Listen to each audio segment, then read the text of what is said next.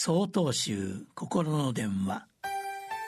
今週は「どんな時も」と題して千葉県新生寺松井良子さんのお話です。お檀家様から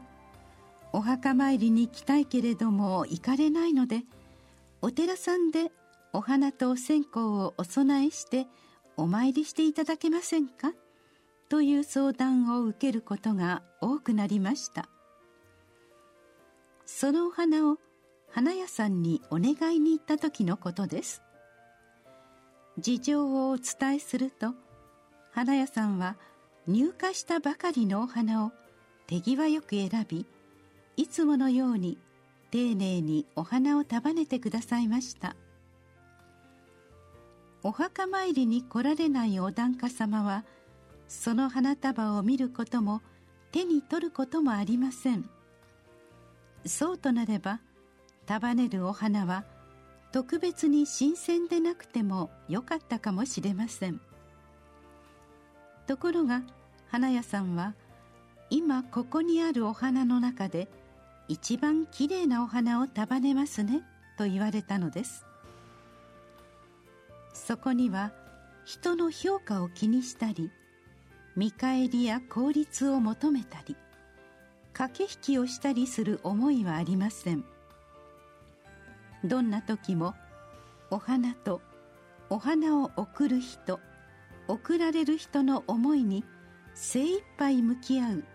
花屋さんの姿がありました。中国唐の時代の東山領海禅師に誰も見ていなくとも誰にも知られなくともどんな時もただひたすらに丁寧に向き合う。たゆむことなくそう生き続けることが人生における主人公という生き方なのです。という教えがあります。人が見ていようと見ていまいとどんな時も丁寧に全力を尽くす。それは当たり前のことです。けれども日常生活を振り返ってみると誰も見ていないところや目立たないところにはまあいいかと力を抜いてしまったり心配りが足りなかったりすることがあるものです。当たり前のことを当たり前に行うということは極めてシンプルでありながら実は難しいということに気がつきます。難しくとも大切なことは続けていくこと。その積み重ねが